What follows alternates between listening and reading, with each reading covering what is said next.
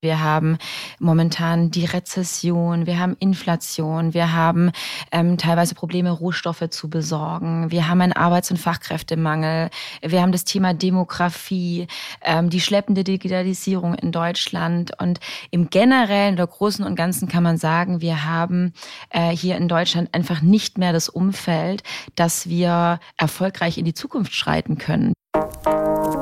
Herzlich willkommen bei How to Hack, dem Podcast von Business Punk. Schön, dass ihr dabei seid und jetzt Ohren auf, denn bei uns verraten euch erfolgreiche Gründerinnen und Gründer, Macherinnen und Macher und Kreative, was sie in ihrem Job anders machen. Unsere Gäste erklären euch ihre persönlichen Tipps und Hacks fürs Arbeitsleben. Das Beste daran, hier wird nicht um den heißen Brei herumgeredet, sondern es gibt handfeste Learnings. Ich bin Jana, Fernsehredakteurin und Moderatorin und ich freue mich riesig, Gastgeberin dieses Podcasts zu sein. Schön, dass ihr wieder mit dabei seid. Ich war ja auf dem Wirtschaftsforum Neudenken auf Mallorca vor ein paar Wochen und dort ist mir auch eine Frau über den Weg gelaufen, die ich sofort hier für den Podcast interviewen wollte, Sana Röser nämlich. Ja, und die hast du dir auch gleich geschnappt, Jana. So schnell konnte ich gar nicht gucken. aber ja, zu Recht. Ja, aber das ist auch gut so, denn momentan gibt es ja wirklich sehr viele Probleme in der Startup-Welt und im Unternehmertum, nur um ein paar aufzuzählen. Inflation, Entlassungen, Insolvenzen, fehlendes Kapital, Fachkräftemangel und dann kommt ja noch hinzu, dass Deutschland ja nicht gerade für seine wunderbare Digitalisierung bekannt ist.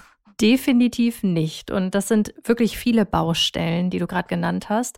Das weiß auch Sana Röser. Sie ist Unternehmerin, Business Angel und eine der jüngsten Aufsichtsrätinnen Deutschlands, Beirätin und Bundesvorsitzende von Die jungen Unternehmer. Und sie hat jetzt ein Buch geschrieben. Darin geht es um die Frage, in was für einem Deutschland wollen wir leben. Deutschland wird als Wirtschaftsstandort für Unternehmerinnen und Unternehmer, nämlich ihrer Meinung nach, immer unattraktiver. Ja, dass das Thema gerade groß ist, das wissen wir ja auch. Viele wandern ab, sowohl Traditionsunternehmen als auch Startup-Gründerinnen und Gründer. Und deswegen bin ich jetzt super gespannt, was Sana zu sagen hat. Sana, wir sind hier auf Mallorca beim Wirtschaftsforum Neudenken. Das Motto ist Time to Act vom Neudenken zum Neuhandeln. Was steckt dahinter? Mega guter Titel ähm, also das Forum hier auf Mallorca tatsächlich bringt Wirtschaftsgrößen und äh, Politiker zusammen und auch Menschen aus Medien und Gesellschaft. Und ich finde es unglaublich wichtig, auch in diesem Jahr zu diskutieren, was wir anders machen können. Ähm, wir sprechen ja wirklich darüber ganz offen die Herausforderungen an, ja, die Herausforderungen, die wir als Unternehmer auch haben oder in der Wirtschaft und was für Lösungen es dafür gibt und dass man auch mal um die Ecke denken oder neu denken muss und äh, von daher ist der Titel richtig gut gewählt und ich freue mich jetzt auch, dann die nächsten zwei Tage hier mitdiskutieren zu dürfen. Aber warum ist das so wichtig, jetzt zu handeln, gerade als Unternehmerin und als Unternehmer? Ja, weil wir uns in wahnsinnig herausfordernden Zeiten bewegen.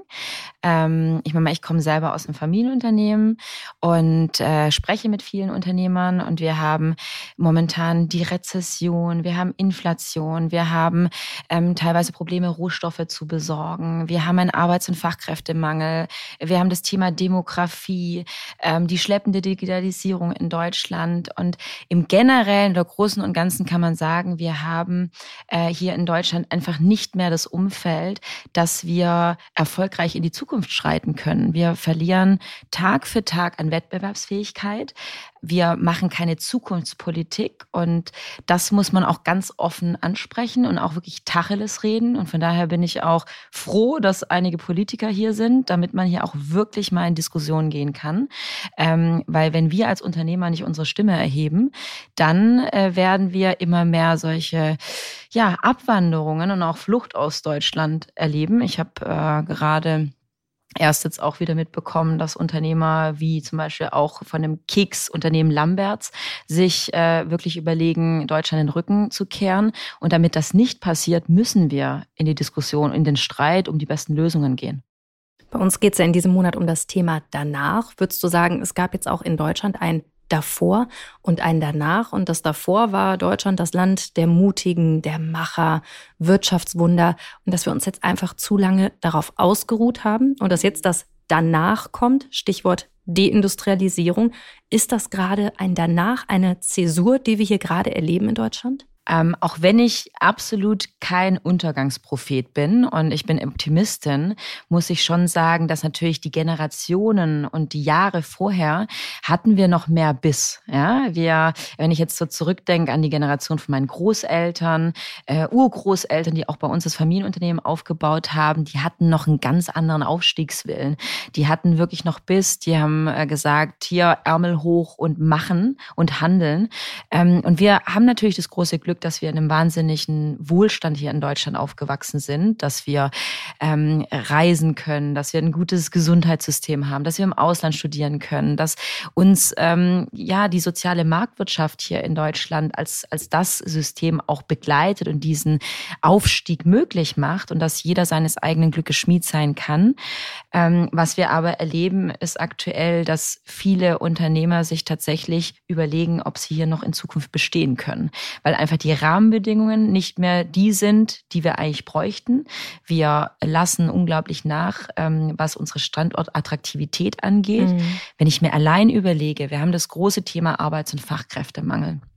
Und wir schaffen es äh, nicht mehr so wie früher, auch Talente aus dem Ausland anzuwerben, weil sie sagen, ja, was habt ihr denn in Deutschland, was mich irgendwie dazu bringen könnte, äh, nach Deutschland auszuwandern? Da gehe ich doch lieber in die USA, da gehe ich vielleicht nach Singapur. Also das heißt, wir müssen uns auch wirklich überlegen, was wir für Talente hier in Deutschland zu bieten haben, wenn wir explodierende Strom- und Energiepreise haben, wenn die Wohnungen wahnsinnig teuer sind. Ähm, wir haben jetzt nicht, können ich jetzt mithalten mit tollem Wetter wie in anderen Ländern, ja. Also das heißt, wir sind auch für viele Fachkräfte als Land nicht mehr attraktiv. Und äh, wir haben die höchsten Steuern. Ähm, wir sind Spitzensteuerreiter weltweit in Deutschland. Ähm, wir haben unglaublich hohe bürokratische Hürden. Wir haben eine schleppende Digitalisierung. Äh, wir haben so, so viele Baustellen. Und anstatt diese Themen wirklich anzugehen und, und uns von diesen Fesseln ähm, wirklich, diese Fesseln auch zu sprengen, werden die Fesseln immer enger. Und, und das ist wirklich ein Problem für, für viele Unternehmer, dass sie hier wenig Zukunft sehen, gerade aktuell. Aber wie konnte das passieren? Also wie konnten wir von diesem Deutschland des Wirtschaftswunders jetzt in diese Situation kommen, wo Unternehmerinnen und Unternehmer sagen, adios, mhm. ich bin weg. Ja, also ich meine mal, das liegt am Ende wieder dran, was für eine Politik wir hier in Deutschland betreiben. Wie gesagt, es ging uns einfach die letzten Jahre sehr, sehr gut. Wir hatten sprudelnde Steuereinnahmen. Es konnte mit vollen Händen auch dieses Geld ausgegeben werden. Das Problem war einfach nur, dass wir nicht in die Zukunft investiert haben, sondern eigentlich immer weiter beispielsweise unseren Beamtenapparat aufgebläht haben. Äh, wir haben immer weiter unsere Sozialkassen aufgebläht. Wir haben in die Vergangenheit und in bestehende Strukturen investiert, als dass wir in Bildung investieren, in kluge klimapolitische Maßnahmen, ähm, dass wir einfach in Innovationen auch denken und diese Wege gehen. Und ich glaube, das war das Problem die letzten Jahre. Wir haben die Fesseln immer enger geschnürt ähm, und haben auch, muss ich leider so sagen, die Unternehmen geschröpft ja, und haben ihnen die Luft zum Atmen genommen. Und jetzt stehen wir heute da, ähm, machen oft an vielen Stellen falsche Politik. Ähm, allein gucken wir uns die Klimapolitik an. Ja, ähm, auch da explodierende Energie- und Strompreise, dass mancher Unternehmer sich überlegen muss: Macht es überhaupt noch Sinn? Kann ich es mir überhaupt noch leisten, hier in Deutschland zu produzieren? Die natürlich aber auch bedingt sind durch äußere Faktoren wie jetzt der Krieg in der Ukraine. Ne? Absolut. Ne? Also absolut. da kann die Politik ja nicht immer nur was. Genau. Also sie kann die Politik kann nicht für alles was, aber anstatt über Verbotsorgien zu gehen und vorzuschreiben, äh, auch im Privat Privaten, welche Heizung man jetzt noch im Keller haben darf, brauchen wir innovative Lösungen. Wir haben zum Beispiel schon seit vielen, vielen Jahren diskutieren wir über den Emissionshandel. Ja, bei vielen gehen da gleich schon die Scheuklappen runter. Viele verstehen auch gar nicht, was es ist, dass wir den CO2-Preis deckeln, dass wir auch die CO2-Ausstoß deckeln.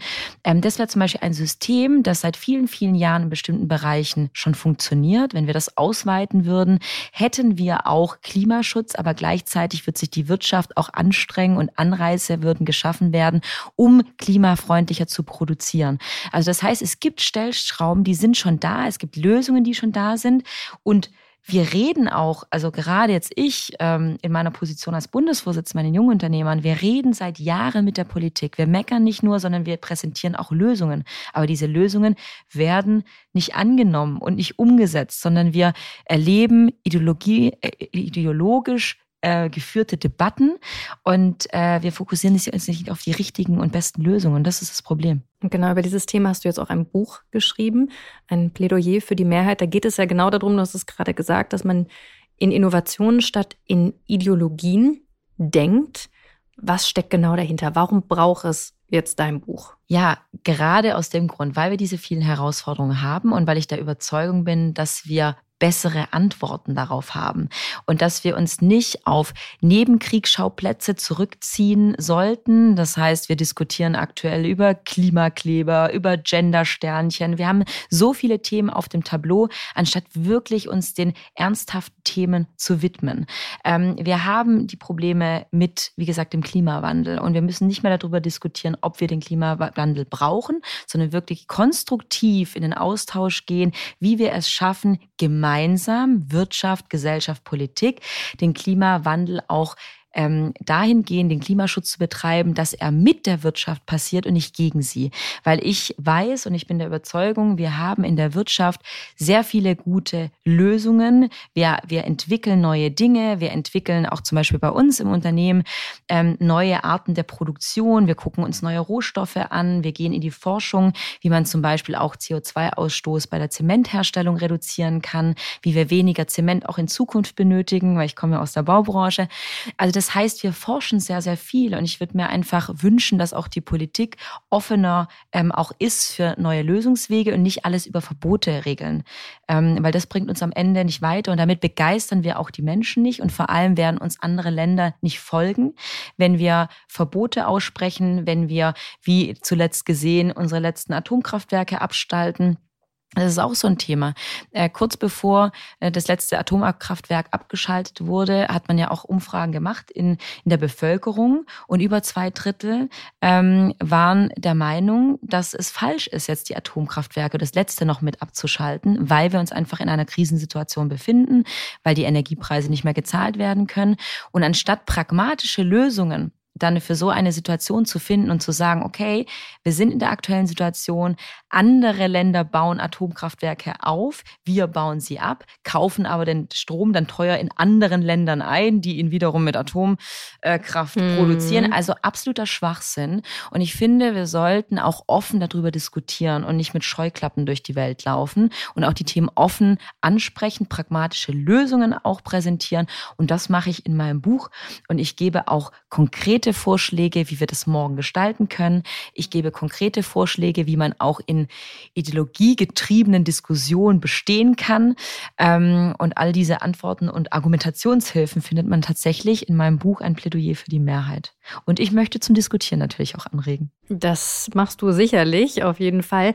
Aber ich frage mich, wer ist denn diese Mehrheit und wie hat es denn eine Minderheit deines Erachtens nach geschafft, diesen Diskurs in Deutschland zu bestimmen? Also ich glaube, das Problem in Deutschland ist, dass wir immer nur den, die, den Lauten die Bühne geben. Ja, dass wir, ähm, dass das Themen, das haben wir ja erlebt jetzt gerade in der Klimapolitik, dass einzelne Gruppierungen sehr laut sind, ähm, sehr stark auch polarisieren mit den Themen und ich würde mir wünschen, wenn wir auch mehr den Leisen zuhören, die vielleicht im Hintergrund sind, die gute Antworten haben. Das heißt, wir sollten offen dafür sein, verschiedene Meinungen uns anzuhören, um die beste Lösung zu streiten und nicht gleich mit der Keule um die Ecke zu kommen, wenn man nicht der Meinung ist von, von Moralaposteln, wie wir sie heutzutage erleben.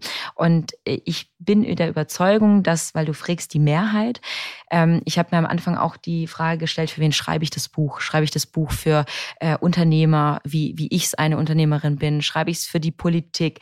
Aber am Ende ähm, habe ich mich entschieden, das Buch eigentlich für alle zu schreiben, weil egal ob Familienunternehmer, ob Arbeiter, ob Angestellter, ähm, alle treibt diese Frage und den Wunsch auch um, endlich mal wieder pragmatische Lösungen auch von der Politik präsentiert zu bekommen, auch endlich mal wieder eine vernunftsorientierte Politik zu erleben, eine lösungsorientierte Politik, die, wenn sie Probleme erkennt, auch wirklich ins Machen kommt ähm, und nicht Ideologie an erster Stelle äh, setzt, sondern wirklich auch pragmatisch die Lösungen und Lösungswege einschlägt. Und ich glaube äh, und bin davon überzeugt, dass die Mehrheit der Menschen sich genau das wünscht, auch von unserer Politik und von unserer Regierung.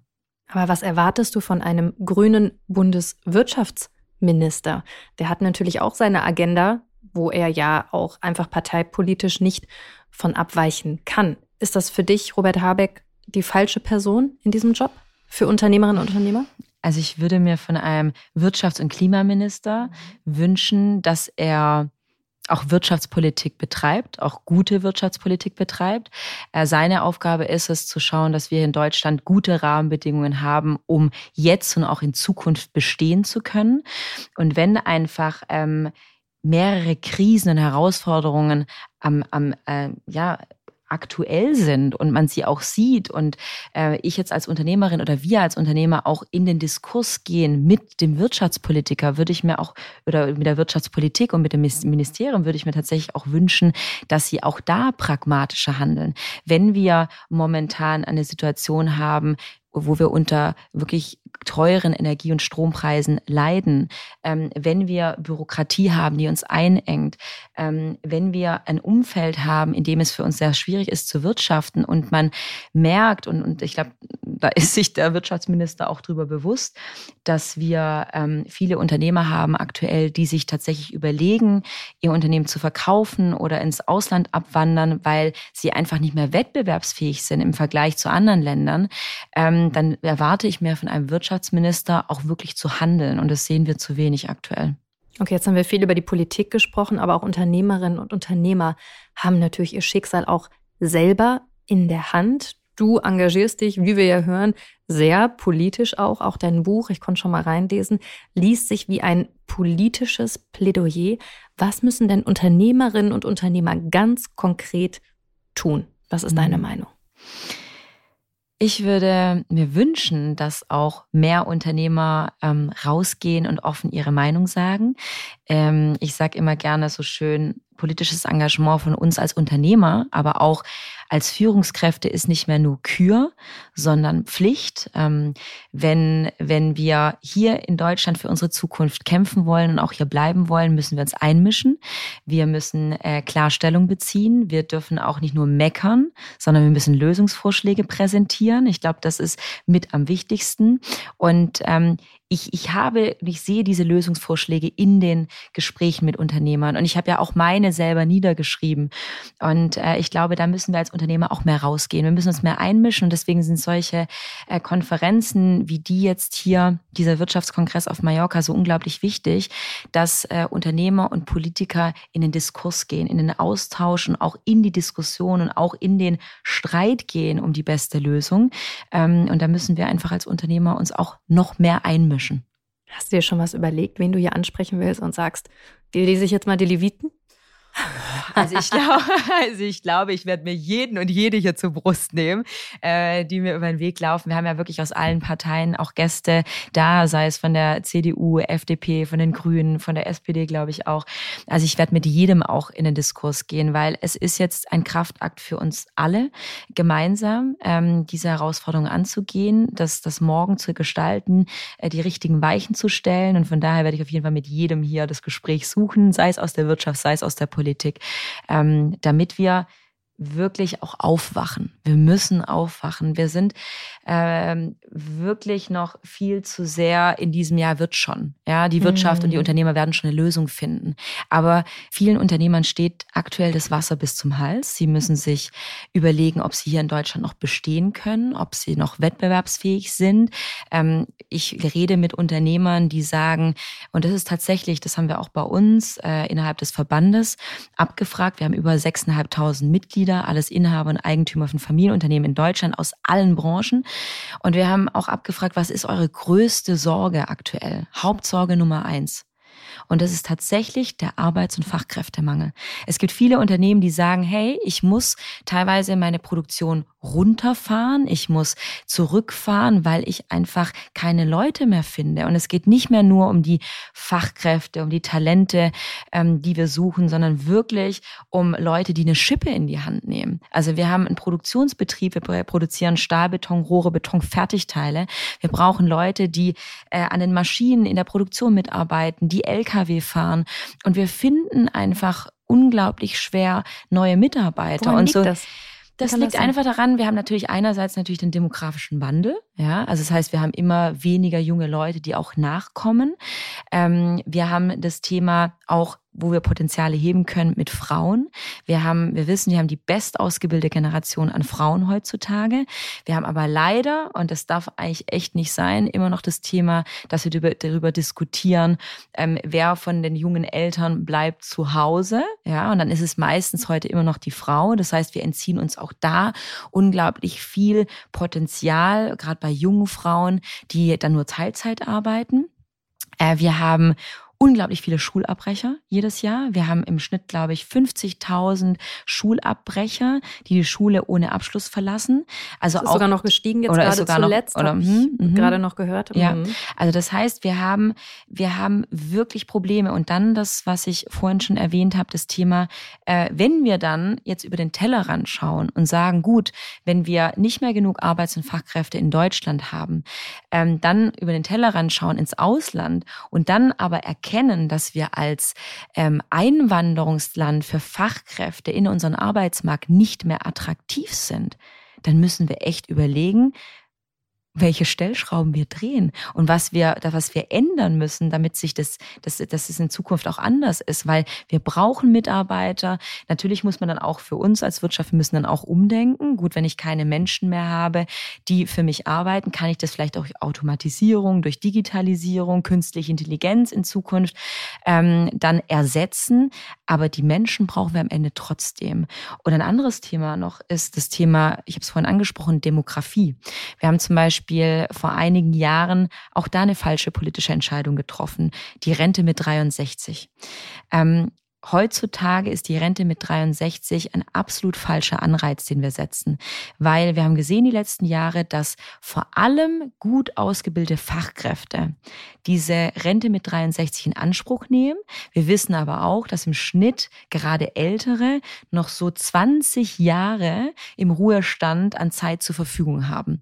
Und viele von denen suchen sich wirklich immer noch eine sinnstiftende Aufgabe oder wollen noch irgendwas machen, weil ich kann nicht mal fünfmal noch hier im Kreuzfahrtschiff rumfahren und Golf spielen gehen. Irgendwann ist der Keller aufgeräumt. Das heißt, es gibt viele Leute, viele Arbeitskräfte, viele Fachkräfte, die unserem Arbeitsmarkt viel zu früh entzogen werden. Auch die fehlen uns. Und da müssen wir neue Modelle und Anreize auch schaffen, um die auch wieder für den Arbeitsmarkt zu gewinnen, die umzuschulen, weiterzubilden, ihnen andere attraktive Angebote zu machen. Das tun wir heute zu wenig. Das ist zum Beispiel eine falsche politische Entscheidung, die getroffen wurde in den letzten Jahren, die wir wieder rückabwickeln müssen und sagen müssen, okay, wenn wir länger leben, dann müssen wir auch länger arbeiten und wir müssen überlegen, was für flexible Modelle und attraktive Modelle wir auch schaffen können. Hast du da nicht Angst, dass die Leute auf die Straße gehen, so wie in Frankreich jetzt, wo extrem demonstriert wurde gegen eine Anhebung des Renteneintrittsalters? Es ist ein mega heißes Thema und es ist auch ein heikles Thema. Ich merke das ja auch in allen Diskussionen. Sobald ich Rente anspreche, dann geht es so, wow, bei allen Rentnern und die kurz vorm Ruhestand stehen, da, da, da gehen da gleich die Alarmglocken los. Ähm, aber tatsächlich würde ich mir wünschen, dass wir offen und ohne Scheuklappen darüber diskutieren, weil wir sind einfach heutzutage, und da können wir von Glück reden, ähm, dass wir länger gesund leben. Und ich habe es gerade erwähnt, 20 Jahre im Schnitt haben wir noch Zeit. Und wenn wir gesund älter werden, dann ähm, bedarf es auch, dass wir länger arbeiten. Und deswegen dürfen solche falschen Anreize wie die Rente mit 63 gar nicht erst in den Raum geschmissen werden. Jetzt lass noch mal ein bisschen genauer auf dich persönlich gucken. Du bist ja Nachfolgerin eines in dritter Generation geführten Familienunternehmens. Du hast es eben schon mal gesagt, aus der Baubranche. Was ist denn heute komplett anders als damals, um auch noch mal auf unseren Themenmonat zu kommen? Danach, was ist jetzt? Vor welchen Herausforderungen steht ihr? Wir haben ähm, natürlich die große Frage, wir, du hast angesprochen, wir kommen aus der Baubranche. Äh, wir sprechen darüber, wie können wir den Klimawandel meistern, wie können wir äh, umdenken und wie können wir auch gerade bei uns zum Beispiel in der Produktion klimaneutraler produzieren. Ganz, weil wir genau, wissen, ganz wichtig. Genau, weil wir wissen auch, äh, wir produzieren zwar kein Zement, wir stellen ihn zwar nicht her, aber wir benötigen ihn für unsere Stahlbetonrohre. Das heißt, auch da ein Thema, umzudenken, sich reinzudenken, wie schaffen wir es in Zukunft, unsere Produkte zu produzieren, aber gleichzeitig ähm, CO2-neutraler oder effizienter zu produzieren, dass wir dem Klima nicht schaden. Und Weil deswegen, die Baubranche zu den größten CO2 Genau, richtig, der Welt richtig. gehört. Das heißt, für mich jetzt als junge Nachfolgerin stellt sich die Frage, ähm, wie können wir unsere Produkte in Zukunft noch herstellen und wie äh, finden wir neue äh, Rohstoffe, neue Ersatzstoffe, um vielleicht auch Zement auszutauschen. Da haben wir tatsächlich mittlerweile auch etwas gefunden, äh, sogenannte Mhm. Polymere, die man äh, anstatt von Zement auch verwenden kann, was auch funktioniert. Wir sind da jetzt gerade auch am Austesten und Ausprobieren. Das heißt, äh, wir brauchen neue Antworten. Wir müssen uns neu hinterfragen, äh, die Familienunternehmen, vor allem die Traditionsunternehmen, auch bei mir in der Branche. Ähm, und wenn man dann auch sein Modell für die Zukunft gefunden hat, zum Beispiel, dass wir äh, klimafreundlicher produzieren und auch klimafreundlichere Produkte anbieten, dann brauchst du natürlich die Menschen. Also diese große Frage auch, diese wenigen Arbeits- und Fachkräfte und Talente, die wir noch am Markt haben, wie begeistere ich die für mich und für mein Unternehmen? Also das heißt auch da zu hinterfragen, warum soll eigentlich ein junger Mensch, ein Mensch im Generellen, ein Mitarbeiter jeden Tag aufstehen und für mich arbeiten? Was biete ich ihm für einen Mehrwert? Und kann er sich bei mir auch verwirklichen? Äh, ich glaube, das ist auch eine wichtige Frage für uns als Next Generation Mittelstand. Ähm, dann natürlich die ganzen Fragen. Der Wettbewerb findet, wissen wir, seit vielen, vielen Jahren nicht mehr nur in den Nachbarländern statt, sondern auch global. Wie stelle ich mich da auf? Ähm, es gibt unglaublich viele Themen, die wir als Next Generation Mittelstand und ich auch persönlich als Unternehmerin auf dem Tableau habe. Parallel natürlich noch die ganze Thema der Nachfolge und, und, und. Also da gibt es echt viel zu tun. Wie gehst du so mit der Gen Z um? Also die gerade ganz junge Generation, die ja besondere Ansprüche hat. Mhm. Vier-Tage-Woche. Mhm. Man möchte mehr Freizeit haben. Ja. Wie gehst du damit um? Also ich sag mal, bei uns, ähm, wir sind ja jetzt kein Digitalunternehmen. Also so Themen wie ähm, man kann vom Homeoffice oder von zu Hause aus oder von Bali aus arbeiten, das ist bei uns ja sowieso kein Thema. Wir sind produzierendes Gewerbe. Ähm, natürlich versuchen wir auch ein Umfeld zu schaffen, wo, ähm, wo, wo junge Mitarbeiter auch wirklich Lust haben, mit uns gemeinsam äh, das Unternehmen auch voranzubringen, ja, genau an diesen Themen mitzuarbeiten, dass man sagt, okay, du bist nicht nur einfach ein Angestellter, sondern wir haben eine Vision und diese Vision heißt, in Zukunft auch klimafreundlicher zu produzieren, neue Produkte auszuprobieren, unsere vielleicht Branche auch komplett neu zu denken. Und ich glaube, wenn man es als Führungskraft oder als Unternehmer schafft, die junge Generation mitzunehmen, ähm, auch da kritisch in den Diskurs zu gehen, ähm, Innovationen zuzulassen, auszuprobieren, ihnen, ihnen auch äh, Verantwortung übergibt und sie auch ausprobieren lässt, ich glaube, dann kann man die Gen Z auch für, für sich begeistern. Ähm, aber es ist natürlich äh, eine andere Herausforderung, als noch vor, vor einigen Jahren war, beziehungsweise auch für meinen Vater. Da war das natürlich noch ganz anders. Also hat sich vieles, vieles gedreht. Apropos Herausforderungen, du bist jetzt eine der wenigen Frauen, auch in dieser Branche. Ich weiß aber von dir, dass du es hast, Quotenfrau genannt zu werden. Aber jetzt mal, ne, Butter Mhm. bei die Fische. Du kannst mir nicht sagen, dass es nicht besonders war oder besondere Herausforderungen gab, dass du als Frau in dieser Branche warst, oder? Klar, also ich meine mal, die ganze Baubranche und ich glaube, da gibt es noch viele andere Branchen da draußen, sind heute noch sehr männerdominiert.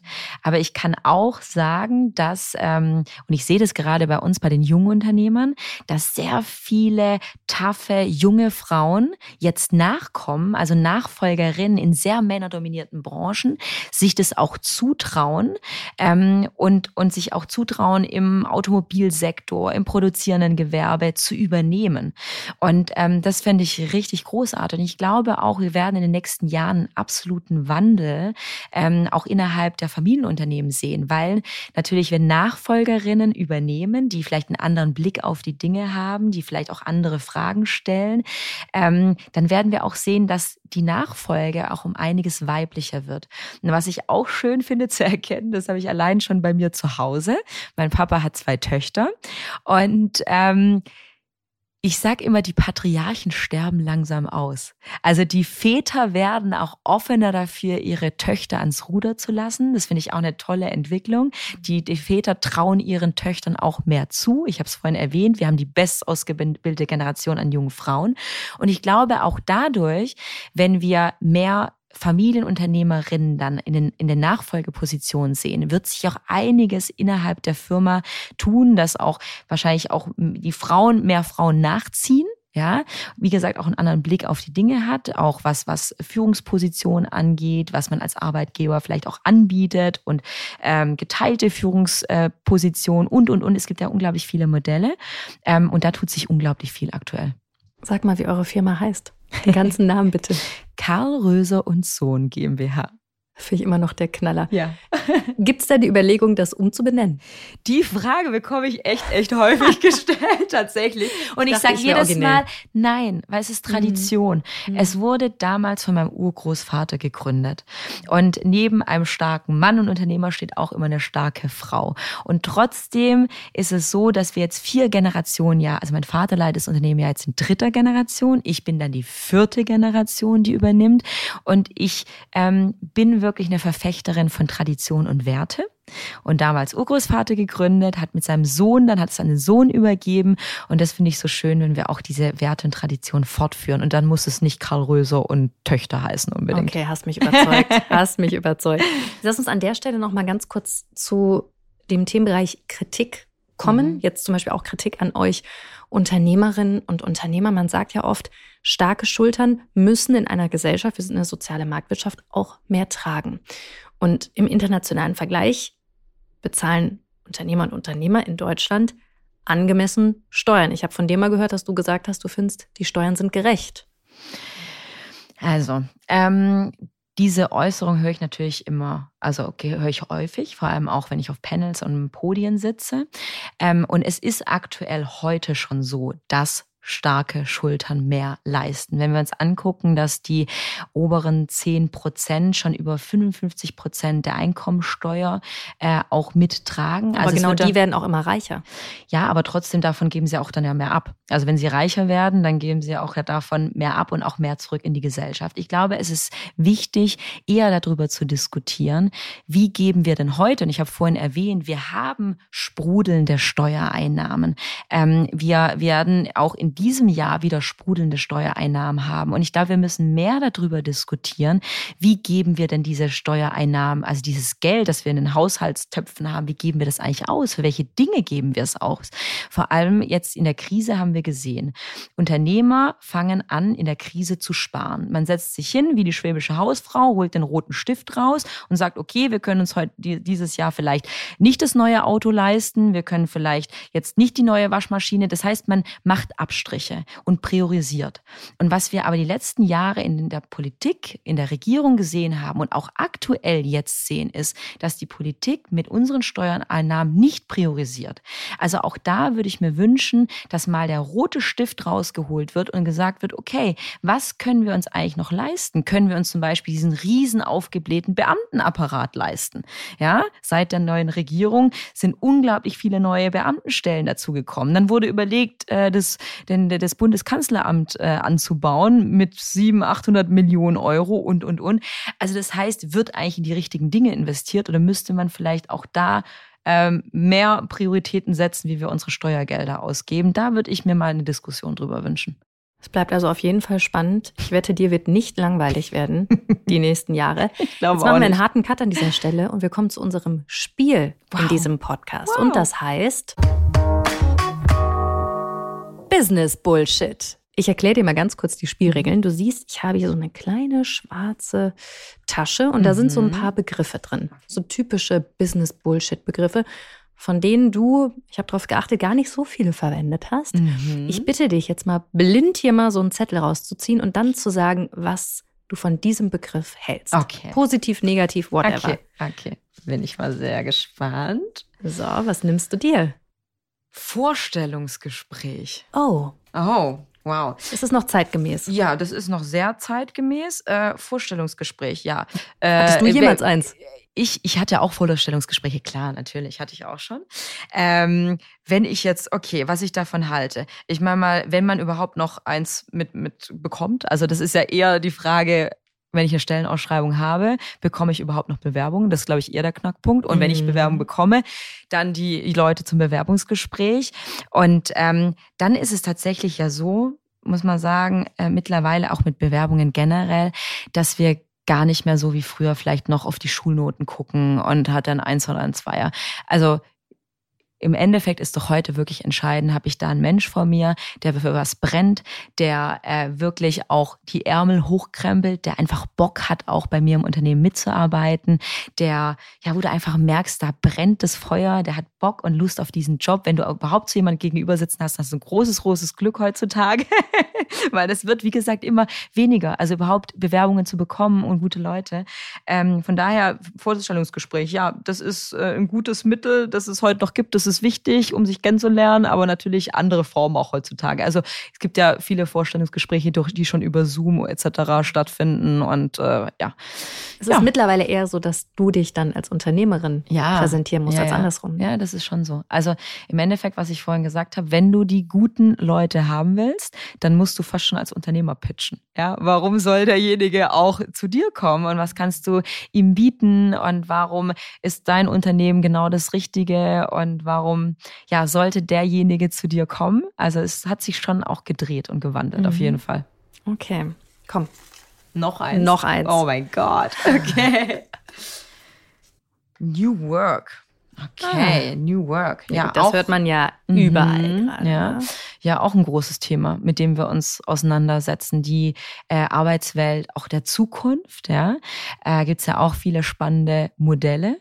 Ähm, wie schaffe ich auch ich, ich denke mal, auch gerade für uns als Unternehmen ist es auch eine große Herausforderung. Wie schaffen wir äh, ein Arbeitsumfeld, ähm, wo auch Menschen gerne arbeiten, äh, wo sie auch gerne ihre Zeit verbringen? Das ist ja ein immer wichtiger und größeres Thema. Ähm, auch natürlich, wir erleben ja viel auch in der Arbeitswelt ähm, gesundheitliche Probleme. Also wie können wir auch gesundheitlich präventiv etwas tun, damit zum Beispiel Mitarbeiter auch nicht ausbrennen? Solche Themen äh, ist ein wichtiges Thema, wird auch in den nächsten Jahren noch, noch viel, viel stärker werden und viel wichtiger. Und ja, New Work, wichtiges Thema, müssen wir uns mit auseinandersetzen. Auch für Mittelständler. Ja, absolut. Kommt ja. man nicht mehr drum herum. Nee, ist ein wichtiges Thema. Jetzt ganz zum Abschluss, lass uns mal in die Zukunft gucken und auch mal ein bisschen optimistisch sein. Mhm. Wir sind ja mhm. Sehr dystopisch gestartet. Ja. Wie sieht ein Deutschland aus, wenn alles, was in deinem Buch geschrieben wurde, umgesetzt wird? In was für einem Deutschland leben wir dann oder wollen wir bzw. du leben? Mhm. Also in meinem Deutschland der Zukunft sind wir mündig, weltoffen.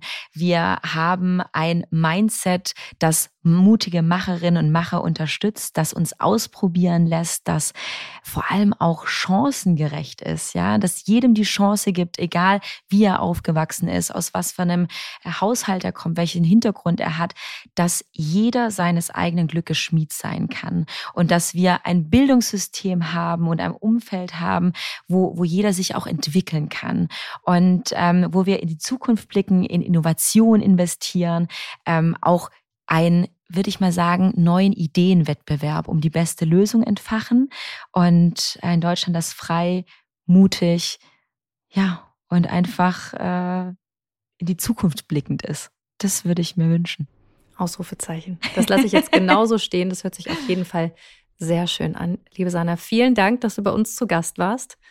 Und jetzt gehen wir zurück auf die Konferenz. Ja, vielen Dank für die Einladung. Hat riesig Spaß gemacht. Danke, dass Dankeschön. du da warst. Ciao. ciao, ciao. Out. Es muss was passieren, oder Jana? Also Deutschland ist ja wirklich für viele Unternehmen und auch Startups ein wichtiger Markt, aber Markt ist nicht gleich Standort. Was ist denn deine Einschätzung? Du kennst dich ja auch so gut aus. Ja, also ich glaube, die Lage ist schon verdammt ernst. Das nehme ich auf jeden Fall mit aus dem Gespräch mit Sana. Und Daran sind aber sowohl Politik als auch Unternehmerinnen und Unternehmer schuld, finde ich. Es wurde sich auch einfach ziemlich lange auf den Erfolgen der Vergangenheit ausgeruht. In einer globalisierten Welt geht das aber nicht und deshalb muss jetzt auf jeden Fall was passieren, damit eben nicht immer mehr Unternehmen überlegen abzuwandern.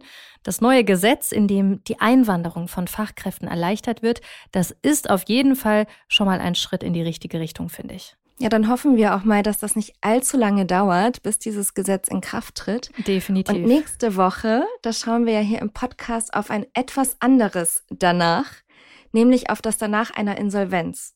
Und konkret geht es um Gary Weber, diese Modemarke, die leider wieder in der Krise steckt.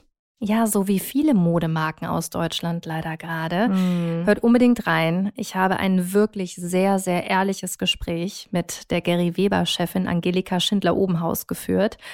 Und wie immer, mein Plädoyer am Ende jedes Podcasts. Wenn ihr Fragen, Wünsche oder Kritik habt, dann schreibt mir gerne auf Social Media oder kommentiert direkt auf Spotify. Wir freuen uns mega von euch zu hören. Und natürlich freuen wir uns auch sehr, wenn ihr nächste Woche wieder mit dabei seid. Bis dahin. Tschüss. Lesetipp der Woche. Würdet ihr für ein Praktikum einen Tag die Woche am Morgen über 1200 Kilometer fliegen und dann am Abend wieder zurück? Klingt erstmal verrückt, aber genau dafür hat sich tatsächlich die US-Amerikanerin Sophia Celentano entschieden. Ihre Argumente? In ihrer Heimatstadt zu wohnen und einmal die Woche zu fliegen, kostet viel weniger Geld als eine Wohnung in New York wo ihr Arbeitgeber sitzt, zu mieten. Und so bleibt sie in der Nähe ihrer Familie und ihres Freundeskreises. Die ganze Geschichte findet ihr auf business-punk.com. Viel Spaß beim Lesen! Das war How to Hack für heute. Ich hoffe, es hat euch gefallen. Immer donnerstags gibt es eine neue Folge.